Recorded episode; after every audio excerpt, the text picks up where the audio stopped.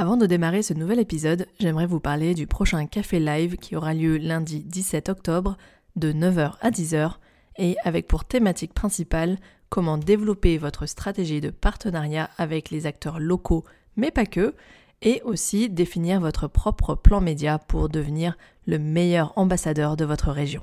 Un café live, pour ceux qui ne le savent pas, c'est une sorte d'atelier, un moment de partage et d'échange sur une thématique précise et euh, qui permet derrière de repartir avec des outils et un plan d'action pour mener à bien sa stratégie. Pour participer à cet événement 100% en ligne et gratuit, il suffit simplement de vous inscrire sur mon site yenbui.fr slash live mensuel et en vous inscrivant, vous serez tout simplement mis dans la liste d'attente et vous recevrez tous les cadeaux bonus, les documents, les supports de travail et euh, les liens de connexion pour le jour J. Hello hello, ici Yen Bui et vous êtes sur un nouvel épisode du podcast Cultiver la croissance digitale de votre business. Chaque semaine, avec ce podcast, je vous livre des conseils marketing faciles à mettre en action pour vous aider à booster la visibilité en ligne de votre location saisonnière. Alors si vous louez un gîte, une maison d'hôte, un hébergement insolite ou tout simplement un chalet, un appartement, euh, tout type de location saisonnière, vous êtes au bon endroit. Retrouvez également tous mes conseils et mes ressources gratuites sur mon site yenbui.fr et sur mes réseaux sociaux du même nom, yenbui.fr. Aujourd'hui, j'ai le plaisir d'accueillir Nathalie Bangoy, experte Pinterest. À l'origine, Nathalie a créé son blog voyage en 2015 sous le nom Voyageurs sans frontières, que vous pouvez retrouver sur son site internet du même nom voyageursansfrontières.com. C'est naturellement qu'elle a développé une stratégie de visibilité sur les réseaux comme Instagram, Pinterest, YouTube, Facebook et Twitter. Mais c'est surtout à compter de 2016 qu'elle décide de se perfectionner en marketing digital pour développer la visibilité de son blog, et en particulier avec Pinterest quand elle a perçu tout le potentiel de cet outil. Avec près de 430 000 vues mensuelles et plus de 13 000 abonnés sur son propre compte Pinterest, c'est désormais en tant qu'experte Pinterest que Nathalie accompagne des marques et des créateurs de contenu dans les domaines tels que le food, la mode, le voyage bien évidemment, le blog, le podcasting et bien d'autres domaines encore. Dans l'épisode du jour, Nathalie va nous présenter la plateforme et ses codes qui, vous le verrez, sont à contre-courant des usages habituels.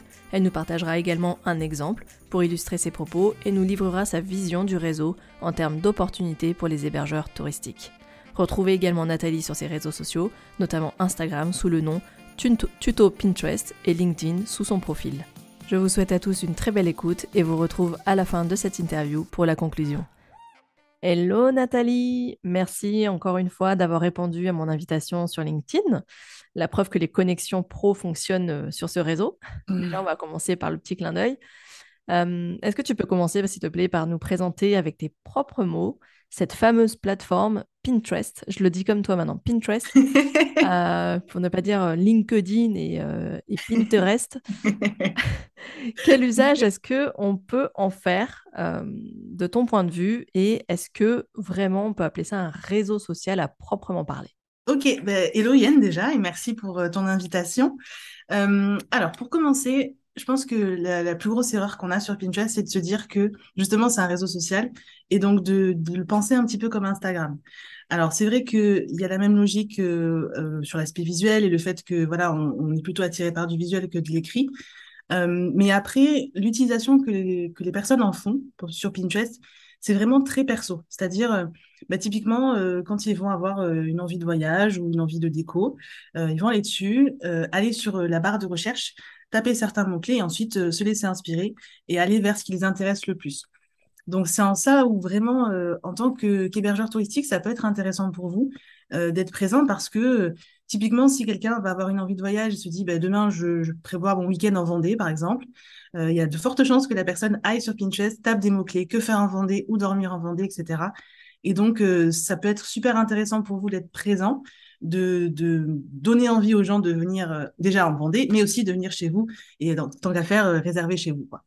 Euh, est-ce qu'on peut dire du coup que pour toi, Pinterest, c'est vraiment un outil mmh. de préparation avant tout, un outil d'anticipation, de préparation, que ce soit préparation de son mariage, parce qu'on voit beaucoup le mariage, mmh. préparation de, de, en termes de déco, préparation de voyage, du coup, on peut, on peut dire ça? Ah oui, oui, complètement. C'est que c'est vraiment de l'anticipation. Généralement, quand on a un projet ou euh, enfin un événement, on s'y prend plusieurs mois à l'avance.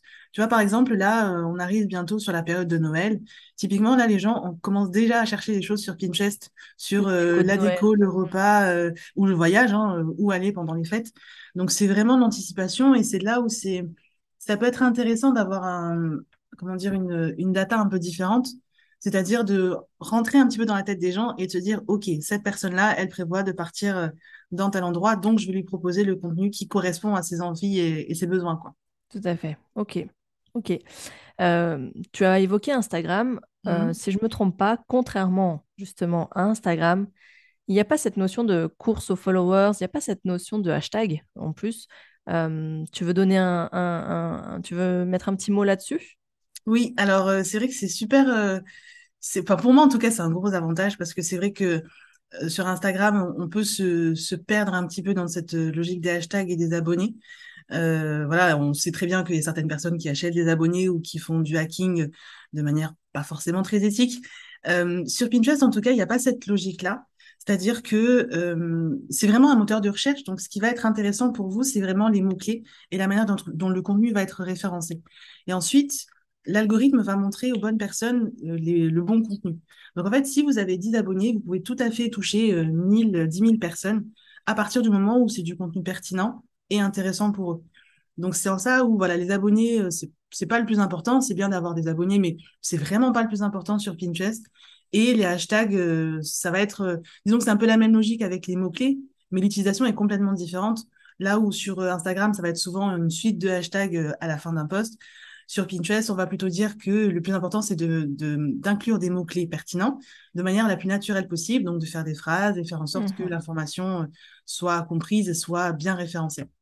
Comme, euh, comme sur un site web où effectivement, quand tu remplis euh, les euh, balises pour le référencement naturel, tu fais des vraies phrases, quoi. Tu mets pas juste une suite de mots-clés, effectivement. C'est ça, exactement. Oui, du coup, du coup, l'indicateur de performance à suivre en priorité quand on a un compte Pinterest, c'est plus le nombre de vues et aussi le trafic. Parce que du coup, l'avantage de ce réseau, et c'est un des vraiment principaux avantages, c'est ça, c'est de pouvoir envoyer directement euh, les visiteurs sur ton site web, quoi. Chose qui est rare sur les autres réseaux sociaux. Oui, c'est ça. En fait, c'est vraiment le cœur de la plateforme. Historiquement, ils ont vraiment cette logique de proposer du contenu et de renvoyer les gens vers des sites euh, pardon, attends, je recommence. Sites externes. voilà, des sites internet externes. Euh, donc du coup, c'est en ça où euh, comment dire, ça, ça peut être plus facile de gagner en visibilité sur Pinterest parce que c'est vraiment le cœur de leur objectif. Donc c'est vrai qu'il y a plusieurs indicateurs, pardon. Euh, va y avoir les impressions, donc le nombre de fois où le contenu est vu, euh, les enregistrements, qui pour moi c'est un très bon indicateur d'intérêt parce que comme je disais avant, c'est de l'anticipation. Donc c'est pas parce que la personne va pas cliquer dessus tout de suite qu'elle n'est pas intéressée. Elle peut aussi se dire bah, je le mets de côté et j'y retourne plus tard. Donc il y a les enregistrements et surtout les clics sortants, donc euh, vraiment le trafic vers le site. Et c'est là où on peut voir un petit peu les performances de son contenu. Est-ce que son contenu euh, a intéressé ou non? Est-ce qu'il y a de la conversion? Euh, Est-ce que les gens restent longtemps aussi sur, sur le site? Donc, ce mhm. sont vraiment ces trois éléments-là que je recommande vraiment de surveiller. Et il faut savoir que voilà, parfois, quand, quand on a une thématique vraiment porteuse et du contenu bien référencé, la source de trafic qui vient de Pinterest, ça peut être vraiment énorme.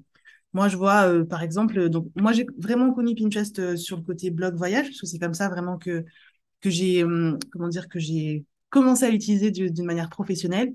Et c'est vrai que moi, sur mon blog, euh, quand j'étais la plus active et la plus, la plus intéressée, entre guillemets, où je créais vraiment beaucoup de contenu, au pic de, de mon trafic, c'était 50% qui venait de Pinterest ah contre 30 à 40% de Google.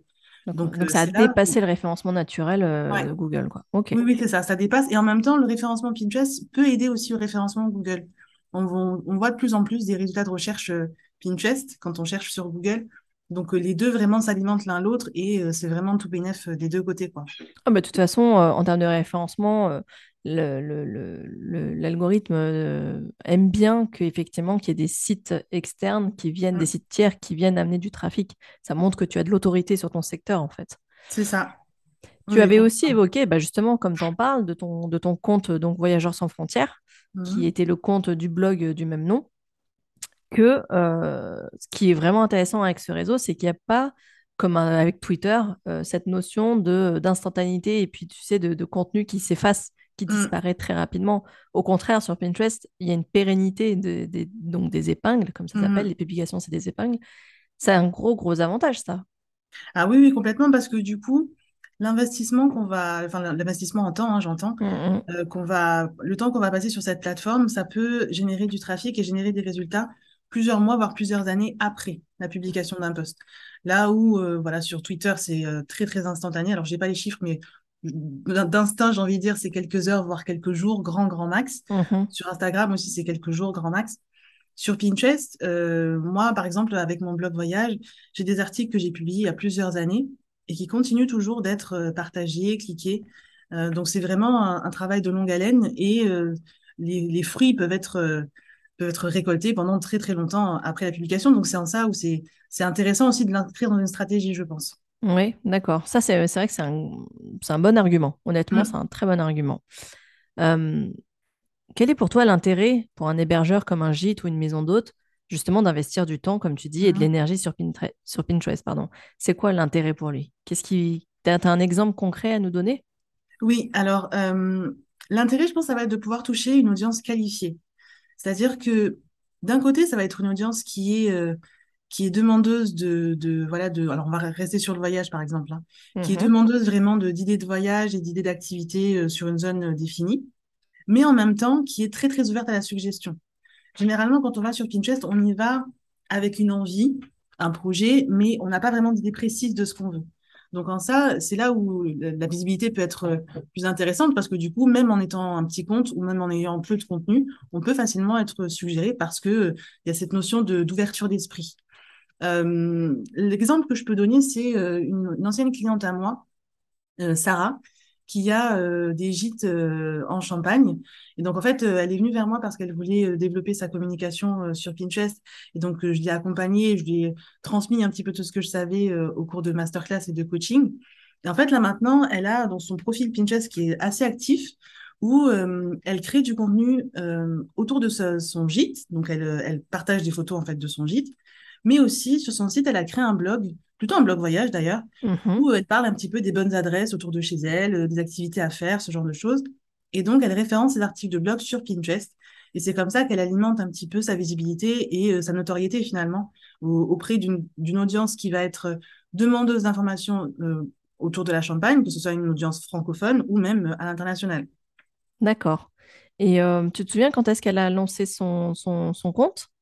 Oui, euh, elle a lancé en février 2021. D'accord. Euh, et du coup, donc c'est relativement récent quand même. Et en fait, euh, elle, elle fait plutôt donc euh, des épingles statiques, donc classiques. hein. vous avez une image qui est liée à un URL, et donc quand on clique sur l'image, on arrive sur le site directement.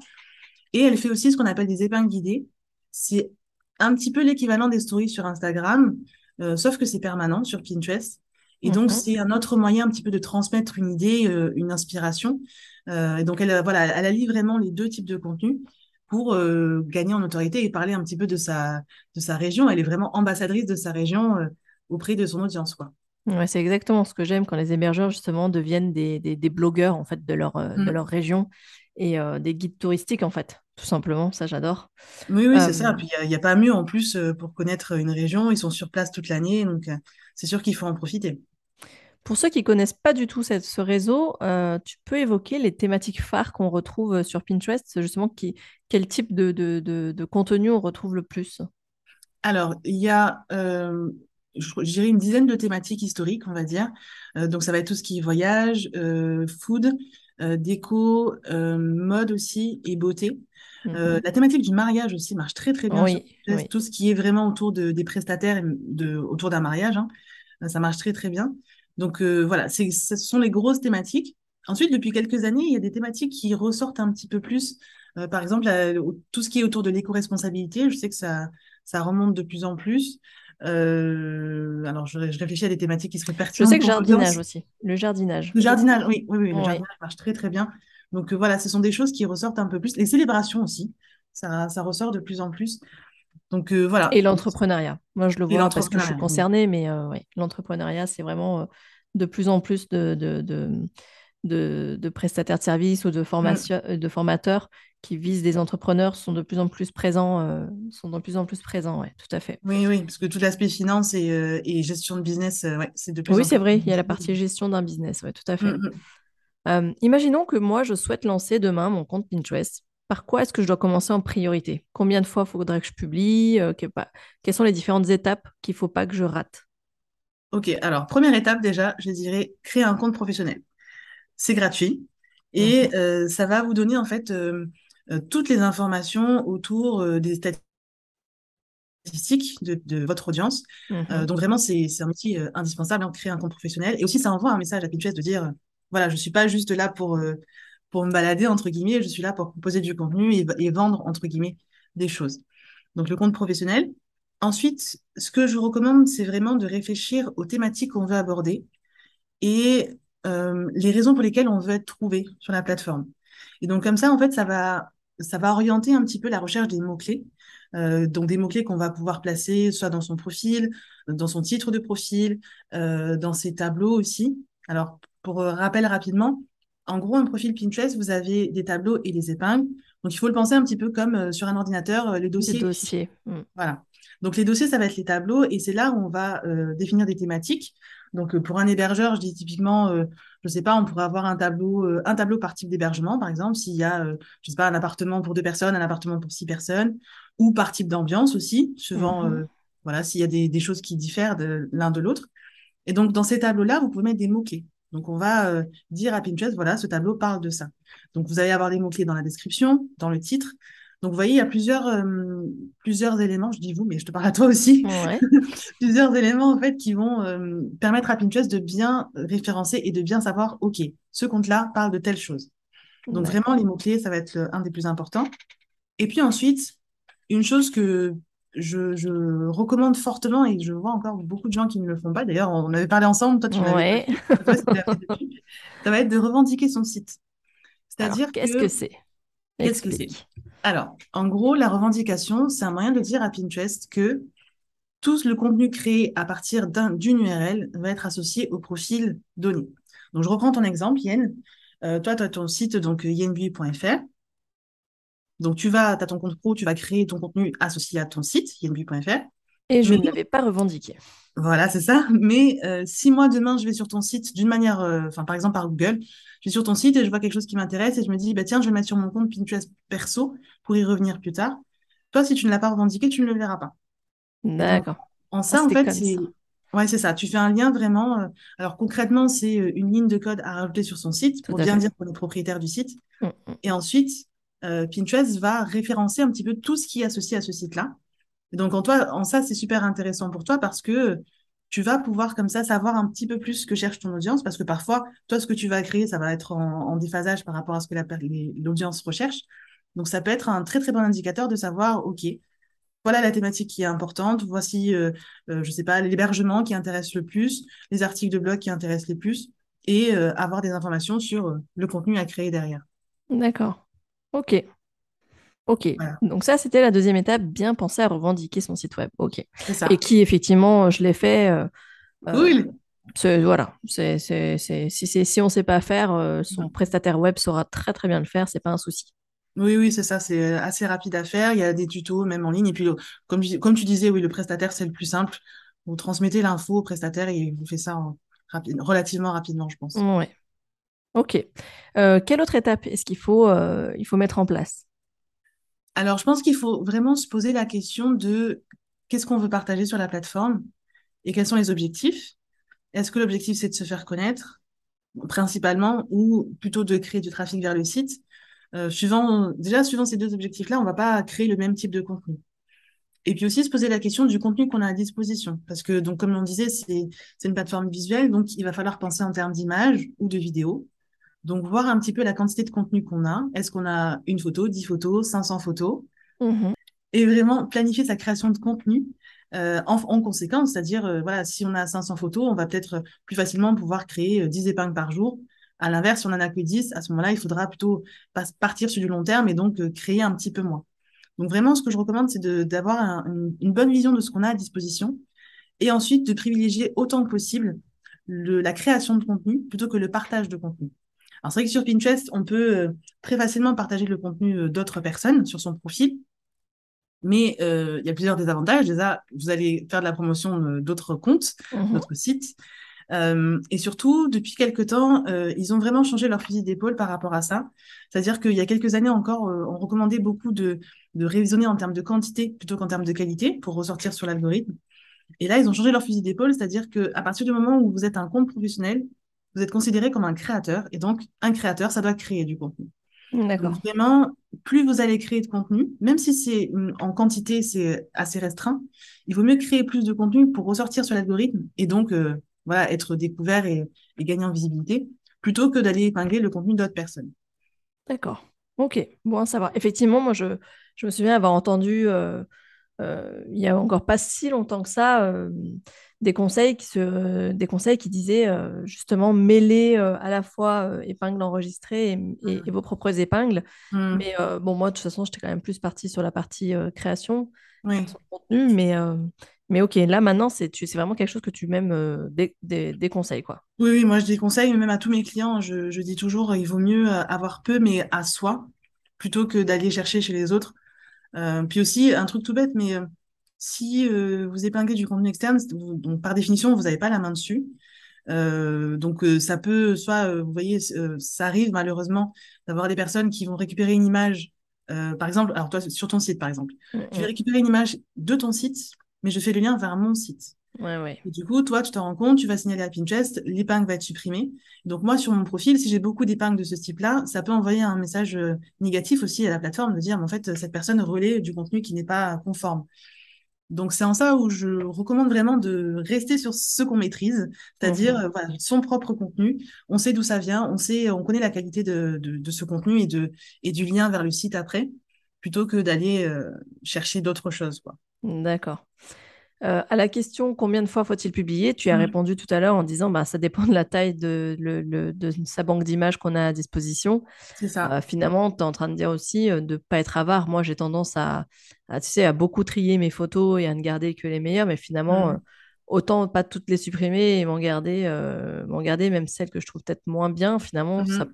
peut, ça peut. Ok. Oui, alors dans une certaine mesure quand même, parce que euh, si tu as des photos qui se ressemblent trop, bon, peut-être Oui, que c'est pas très pertinent, oui. mais effectivement, euh, tu vois, typiquement, si tu as un article de blog et sur cet article, tu as trois photos, ou même quatre ou cinq, rien ne t'empêche de prendre ces cinq photos-là et de Et créer des épingles, épingles. voilà, Ouais. et d'avoir tes cinq épingles. Et en Mm. plus, tu vois, si euh, sur ton profil, par exemple, tu as un tableau blog et un tableau Vendée, je reviens sur mon exemple de la Vendée, Oui. ton article qui va parler de la Vendée, tu vas pouvoir le mettre dans blog et dans Vendée. Donc, ça te fait deux épingles, tu vois? Ah, d'accord, parce qu'une une même épingle ne se met pas dans deux tableaux d'études. En fait, tu ne dispatches pas. En fait, il faut créer euh, autant de... Enfin, pour eux, c'est comme si tu avais créé... t'en crées qu'une en réalité. Tu la mets dans deux tableaux, donc pour eux, c'est comme si tu en avais fait deux. C'est ça. Alors après, euh, bien sûr, il faut toujours faire ça avec bon sens, c'est-à-dire que tu vois, si j'ai euh, euh, une épingle avec deux fois la même, i- la même image, je vais pas la publier directement en même temps, hein. On va essayer d'espacer dans le temps. Donc ça, il y a plusieurs outils de programmation, euh, soit directement sur Pinterest gratuitement, ou alors il y a des outils externes comme Tailwind, par exemple, Oui, qui permettent de facilement programmer sa création de contenu. Mais euh, voilà, si tu as plusieurs images qui renvoient vers un seul article de blog, c'est pas du tout gênant. D'accord. Ok. Ok. Euh, donc Tailwind, c'est, euh, je le mettrai euh, le, le nom dans Mm. le, dans l'article de blog qui accompagne cet épisode de podcast, mais je le mettrai aussi dans les notes de l'épisode. Donc Tailwind, effectivement, moi, c'est quelque chose que j'utilise. C'est vraiment un outil qui permet de programmer, euh, qui est vraiment dédié à Pinterest et qui, euh, Mm. qui permet de programmer ses, ses publications à l'avance et de les classer et de les, les- les classer dans les différents tableaux justement à l'avance. Donc ça, c'est C'est ça. vraiment, c'est vraiment un bon gain de temps. C'est ça, oui, complètement. Et puis le gros avantage, c'est que ils, ils sont validés par Pinterest, ils travaillent avec Pinterest.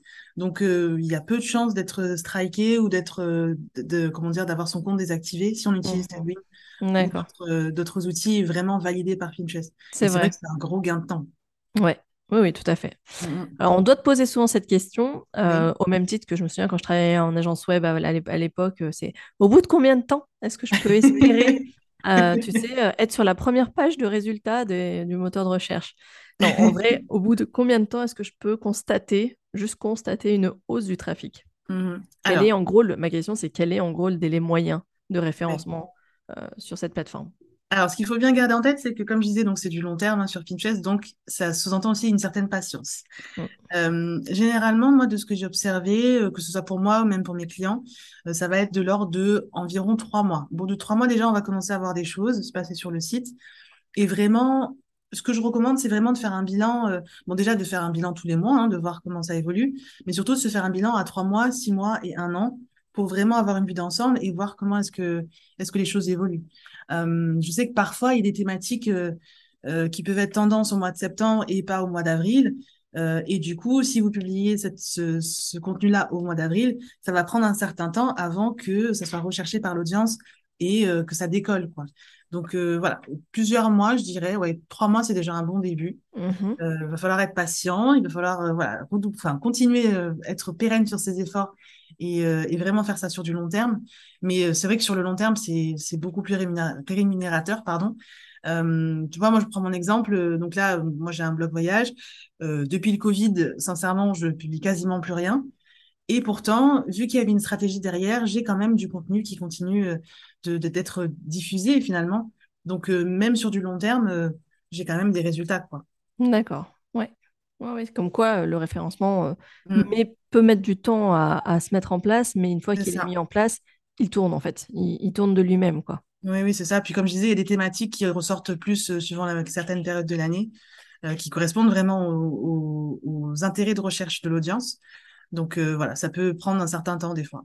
La bonne nouvelle dans ce que tu dis, c'est qu'en plus, euh, une fois que tu as réussi à, à obtenir une certaine visibilité, au final, même quand tu lâches encore après, c'est-à-dire que là, on va dire que depuis euh, deux ans, tu, tu as quand même pas mal lâché sur la création de contenu, Mhm. finalement, ça tourne encore pour toi, quoi. C'est Tu ça. as, mis des gros efforts au départ Oui. et, euh, et aujourd'hui, tu peux te reposer sur tes acquis, on peut dire ça comme ça, et, euh, et ça continue de tourner pour toi. C'est D'accord. vrai. Alors après, c'est c'est pas ce que je recommanderais, hein, parce que je, Non. typiquement, je suis mauvaise élève, hein. Mais c'est vrai que il y a quand même cet aspect-là qui est super intéressant. C'est que voilà, dès que les, les choses sont, sont réfléchies en amont et qu'il y a la stratégie, etc., ça peut, euh, entre très très gros guillemets, tourner tout seul. Ouais. C'est Est-ce que c'est ça où c'est très justement, intéressant. Est-ce que justement tu peux nous raconter les étapes marquantes de, de, de, de, de ton expérience, de ta propre expérience avec ton blog? Euh, Mhm. comment tu peux nous refaire un peu l'histoire? Comment euh, est-ce que tu as connu une forte croissance au démarrage? Mhm. Euh, est-ce qu'aujourd'hui bah, ça a stagné forcément? Mais euh, voilà, est-ce que tu as, des points, des, des, des, des balises à nous, à nous, à nous partager? Oui. Euh, alors, donc moi, j'ai créé le, le compte pro en 2015. Euh, à l'époque, il n'y avait pas encore trop les statistiques comme maintenant. Donc, c'est vrai que dès qu'ils ont déployé ça, de mémoire, il me semble que c'est vers 2016 par là, mais dès qu'ils ont déployé vraiment cet outil de statistiques et que j'ai vu en fait que euh, sans grande prétention, entre guillemets, je créais du contenu un petit peu comme ça, mais j'avais pas vraiment de visibilité sur le- les retours, même s'il y avait le trafic sur le site quand même. J'ai vu que je touchais un million de personnes sur Oh. Pinterest. Ouais. Et c'est là où je me suis dit, OK, il y a quelque chose à faire, vraiment, concrètement. Euh, et donc, c'est vraiment ça qui m'a motivée à aller plus loin, à vraiment voilà, créer des visuels spécifiquement pour la plateforme, à me documenter aussi, à vraiment chercher euh, quoi faire pour bien le faire. Euh, et donc, première étape, ça serait ça, c'est vraiment le, la- le déploiement des stats et de voir le potentiel. Et la deuxième étape, c'est là où euh, j'ai mis en place vraiment une réelle stratégie et j'ai vu une augmentation en termes de conversion. C'est-à-dire que euh, le, le taux d'engagement et le taux de clics ont augmenté sur, sur Pinterest. D'accord. Donc quand tu parles de stratégie, tu as optimisé quoi concrètement? alors, j'ai optimisé les visuels, vraiment. Je, Ouais. j'ai, voilà, j'ai utilisé des, là, aujourd'hui, j'utilise des outils comme Canva pour vraiment avoir quelque chose de, de propre, entre guillemets. Euh, et surtout, le- l'aspect mots-clés. C'est vrai que euh, de base, je je réfléchissais pas trop comme ça, euh, puisque moi, je connaissais Pinterest vraiment pour le perso. Donc, pour moi, c'est tu mets ta photo, ton URL et ça suffit. Et donc, vraiment, ce- cette recherche de mots-clés euh, a été super intéressante et super importante en termes de stratégie. Euh, j'ai vu, par exemple, qu'il y a des, il y a des tendances sur la plateforme. Euh, donc, il y a des tendances quotidiennes, il y a des tendances hebdomadaires, mensuelles, annuelles. Donc, rien que ça, déjà, d'avoir cette information-là, de se dire, OK, ce mot-clé-là est recherché à telle époque de l'année. Moi, D'accord, dans ma création de contenu, ça m'aide beaucoup parce que je me dis, ben, je vais créer quelque chose qui, qui est recherché, tout simplement. D'accord. Ok. Donc tu faisais vraiment tes recherches en amont, en fait, Mm, sur les types de contenus que tu allais créer, c'est finalement. ça. Ok. Oui, oui, c'est ça. Il y a vraiment une recherche euh, en amont. Et, et ce qui est bien avec Pinterest, c'est qu'il donne beaucoup d'outils gratuitement hein, euh, à disposition des créateurs de contenu et des professionnels pour pouvoir anticiper et pouvoir savoir un petit peu qu'est-ce qui est recherché, qu'est-ce qui est tendance, euh, et donc pouvoir se positionner par rapport à ça. Génial. Ça, c'est effectivement une info, tu vois, je, je vraiment, je l'ignorais totalement, ouais. D'accord. Juste pour en revenir sur les stats, euh, Mhm. une petite précision, quand tu disais que tu touchais un million de personnes, qu'on se mette bien d'accord, c'était un million de personnes chaque mois, Oui, ou par pardon, oui, un million de personnes chaque mois. Alors après, c'est pas un million de clics, hein, j'aimerais bien, mais c'est pas ça. Mais quand même, voilà, vues, c'est- quoi. C'est les vues. voilà, c'est ça, un million de vues, Ok. c'est Ce ça. qui est énorme. Honnêtement, c'est Oui, énorme. oui, oui, complètement. C'est, c'est vraiment quelque chose euh, d'assez, ouais, d'assez fou. Et là, maintenant, hein, je, je crois que je suis à 400 000 alors que j'ai moins de 15 000 abonnés. Donc, le ratio, finalement, il peut être super intéressant. Vraiment, tout à fait. Moi, j'encourage toutes les personnes autour de moi à aller sur Pinterest parce que c'est vraiment, euh, il y a un très, très fort potentiel, oui. D'accord. Aujourd'hui, à quelle fréquence tu publies encore, si c'est encore le cas? Alors, personnellement, pour, euh, pour mon blog, plus du tout. J'avoue que j'ai plus trop le temps, puis je me consacre surtout à mes clients. Mhm. Euh, mais donc, je vais prendre l'exemple de mes clients. Globalement, euh, le grand minimum que je recommande, ça va être du trois fois par jour. Euh, donc, encore une fois, voilà, avec des outils de programmation quand même, mais grand minimum trois fois par jour. Et après, euh, suivant la quantité de contenu qui est à disposition, ça peut monter jusqu'à 5, 10, 15 fois par jour. Euh, vraiment, je m'adapte au cas par cas et je fais par rapport à ce qui est à disposition. Donc, c'est en ça où ça peut être très, très versatile. On peut, même avec deux, trois fois par jour, déjà, on peut commencer à avoir des résultats au bout de quelques temps, oui. D'accord, mais quand même quotidiennement. Tu vois, là, c'est quelque chose que je fais pas Oui, encore moi-même, par exemple. Mm. Quotidiennement, ça, ça a vraiment ce- ce- cette importance-là, d'être présent euh, quotidiennement, en fait, sur cette oui. plateforme. Bah, euh, là, c'est, vraiment par rapport à l'expérience, parce que si tu vas voir du côté de Pinterest, eux, ils vont te dire grand minimum une fois par semaine. Ouais, Hum, Mais j'avoue que je pense quand même que ouais, une présence quotidienne, même une fois par jour, c'est, je pense que c'est le grand minimum. d'accord. Ok, ok, très bon à savoir.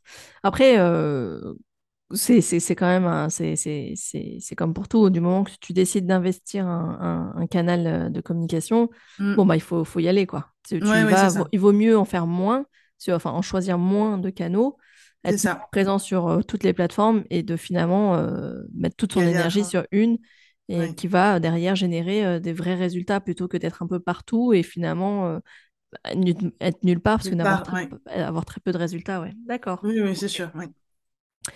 Euh, quid des annonces payantes? Qu'est-ce que tu en penses? Est-ce que tu as un éclairage, un conseil, euh, un retour d'expérience là-dessus? Oui, alors euh, je, je, je fais quelques annonces payantes pour certains clients. Je pense que ça peut être pertinent pour un hébergeur. Alors, deux éléments. Soit on a un pic, alors je, je pense au solde, mais je suis pas sûre qu'il y ait ça pour les hébergeurs, mais Non, mais il y a les périodes de vacances. Tu as la, voilà. réservation de vacances, ouais. Exactement. Donc, si tu as en tête ce- cette, euh, cette échéance des grandes vacances, euh, tu peux créer une campagne un petit peu en amont. Euh, donc, Mhm. comme, disait, comme on disait, c'est l'anticipation. Donc, en gros, euh, Bah, février-mars, ça peut être pas mal. Ouais, ou comme je sais que, bah, tu vois, pour, avoir tra- pour avoir travaillé en office de tourisme, les vacances de Noël se réservent dès, la, dès le mois de septembre ou octobre, tu vois. Voilà, c'est vacances de la Toussaint, c'est déjà réservé. Oh, punaise, oh là Ouais. là. Donc, euh, ouais, voilà, tu prépares. Noël, en fait. Ouais, c'est ça. Ben, ouais, comme on disait tout à l'heure, il commence déjà. Ouais, Donc, c'est vrai que si on a des échéances en tête, ça peut être intéressant d'anticiper et de se dire, OK, je crée ma, ma campagne sur du long terme. Parce qu'encore une fois, euh, Pinterest, c'est la patience. Donc, euh, l'algorithme va mettre plus de temps à se stabiliser. L'algorithme des pubs, il faut compter une dizaine de jours. Et moi, généralement, mes clients, je recommande euh, minimum un mois. Donc, on, on lance la pub, on fait rien, entre guillemets, pendant un mois, on regarde juste comment ça marche. Et ensuite, on tire des enseignements et sur la prochaine campagne, on saura un petit peu mieux qui cibler, comment les cibler. On peut cibler par centre d'intérêt, on peut cibler par mots-clés, euh, par type d'activité aussi. Vous pouvez cibler par exemple les personnes qui ont été sur votre site et qui ont un compte Pinterest ou les personnes qui ont interagi avec votre contenu Pinterest. Enfin, ça peut être très très large.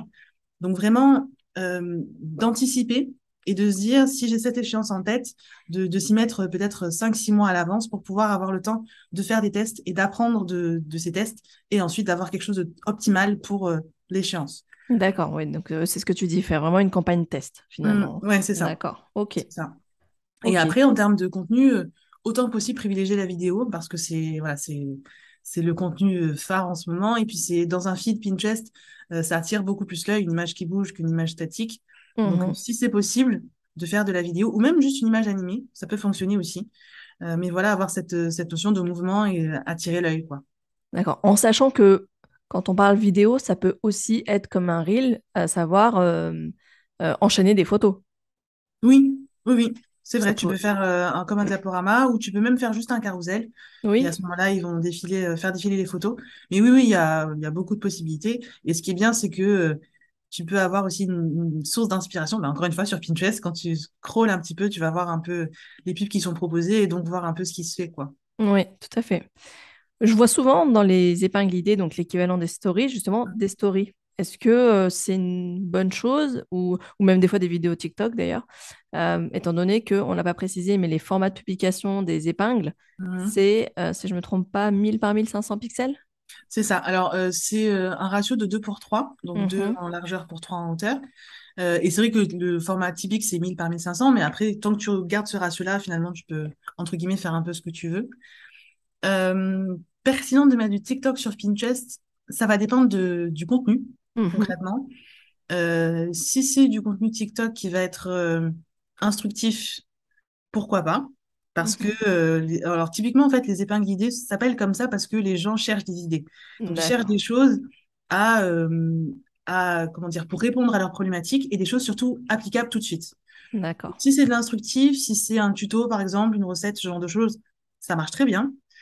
Si c'est euh, du TikTok entre guillemets basique, c'est-à-dire on va danser, on va montrer des choses ou quoi que ce soit, là ça va être euh, moins pertinent parce que euh, en face l'utilisateur il va pas euh, s'y retrouver, il va se dire ok c'est chouette mais moi en quoi ça m'aide, tu vois? D'accord. Donc il faut voir par rapport au contenu. Euh, pour un hébergeur, je me dis euh, montrer son hébergement ou montrer l'environnement dans lequel on est, ça peut être très pertinent. Mhm. Par contre, euh, si tu veux euh, montrer les coulisses, je sais que c'est quelque chose qui se fait assez souvent sur les réseaux, montrer les coulisses de son hébergement, pour une épingle idée, je ne recommanderais pas.